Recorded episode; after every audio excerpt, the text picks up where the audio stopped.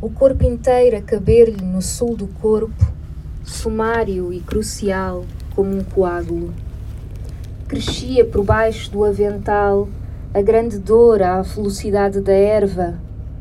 A mulher era o estádio da arte. Era uma centena de homens ao rubro, com cães e bandeiras, e uma noite muito limpa.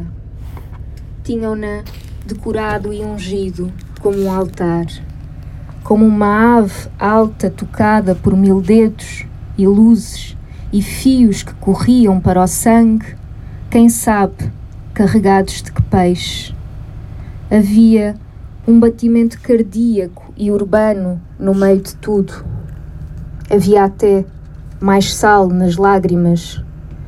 E a mulher sempre tão pequena, pequeníssima como a hora, na espera do sinal, do novelo das águas e do pé exato para aquela exata botinha de lã.